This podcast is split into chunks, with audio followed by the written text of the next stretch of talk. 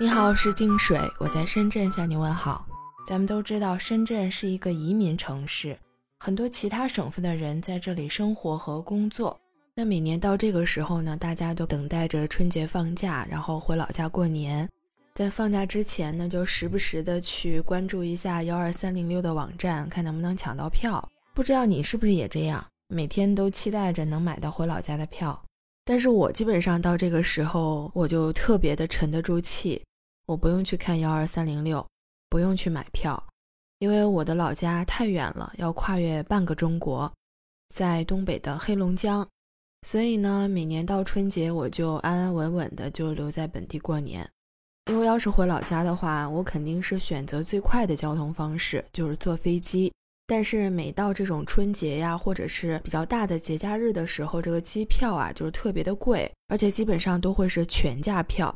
所以如果我要回老家的话，这个单程就要差不多一万块钱，然后往返的话就要两万块钱，这个路费真的有点太贵了。有这两万块钱，我还不如去还房贷呢，是不是？那另外一个不想回老家的原因就是，我们虽然是过春节，但是放假的时间太短了。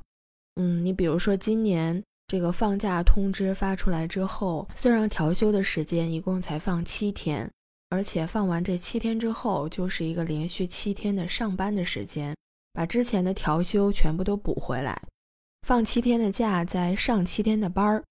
现在一想起来，这个节后七天的班儿就觉得特别累，尤其是像我这种哈，每天上班都要通勤三个小时，因为我是住在龙岗，然后在南山上班，所以每天这个通勤的时间就特别的长。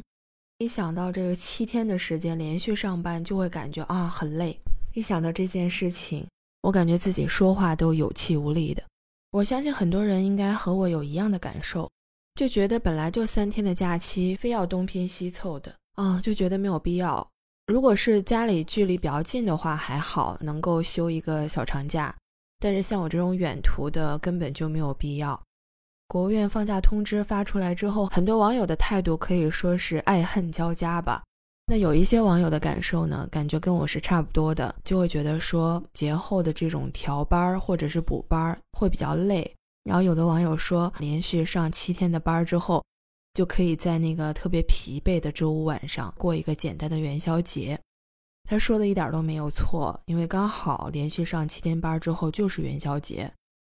嗯，就感觉这种假期吧，说是放假，但是呢，就不是真的放假，就像是一种强制的休息之后又强制你去加班。然后有的网友还做了一个比喻，这种调休就像是把你的手机偷走，然后找一个盒子包起来，再当做一个礼物送给你。看似是放了七天好，但是呢前前后后又全部都找不回来了。对于调休这件事情，也许出发点是好的，为了让大家能够更好的休息，但是却让人感觉比较折腾，反而是打乱了原来的生活节奏，然后让自己休息的这种意义也被减弱了。所以调休最后的意义就剩下了折腾。网友说这话的时候呢，可能也是调侃，但是呢，确实也是透露了很多的无奈。但是对于调休这件事情，也有一些网友是持这种支持的态度的。他们觉得说，国庆和春节假期本来就是三天的假期，如果不调休的话，那就只能上两天班儿，然后再放两天，嗯，然后再上一天，再放三天。这样的话，可能看上去更折腾。所以呢，这个调休相对来说是更合理的。那如果不调休的话，可能很多人就没有这种小长假回老家的机会，是不是？可能就会让人觉得也不太合理。因为我们国家的这种法定假期一共才十一天，可能相对于一些欧美发达国家来说是比较少的。但是呢，这也是一个事实，因为跟我们现在所处的这种经济发展的阶段是有关系的。其实我们国家实行这种长假的机制呢，从一九九九年开始至今已经有二十多年的时间了。那最开始设置这种长假的一个主要的原因，就是为了拉动内需，让大家有时间也有机会出去旅游，然后促进消费。随着这种长假的机制的实行，也出现了像黄金周这样的概念。但是后来专家们通过分析数据发现，就是如果黄金周设置的过于多的话，其实对于整个经济的拉动呢也没有太大的影响。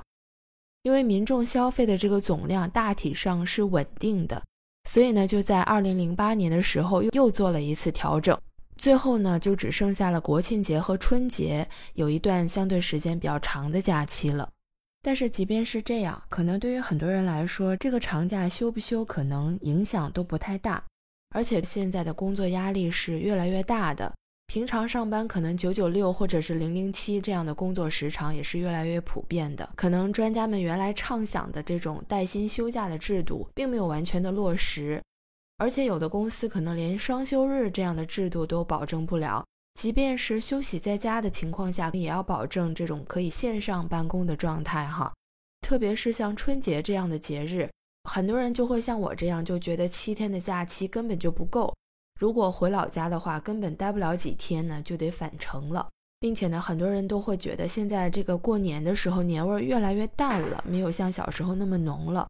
其实大家呢都希望能够过一个团圆年，但是现实呢就是完全不一样。很多在外地工作的年轻人，可能在大年三十的时候才能到家，然后跟家人在一起待不了几天，就要匆匆的离开了。这样短短的几天，根本也就体会不到所谓的这种中国年的年味儿了。那说到这里，不知道你对我们春节放假调休的这个事情有什么样的看法哈？你是计划回老家过年呢，还是原地过年，还是说你特别幸福的就生活在老家呢？欢迎你在评论区告诉我。那我们今天就先聊到这里，谢谢你的收听，我们下期再见。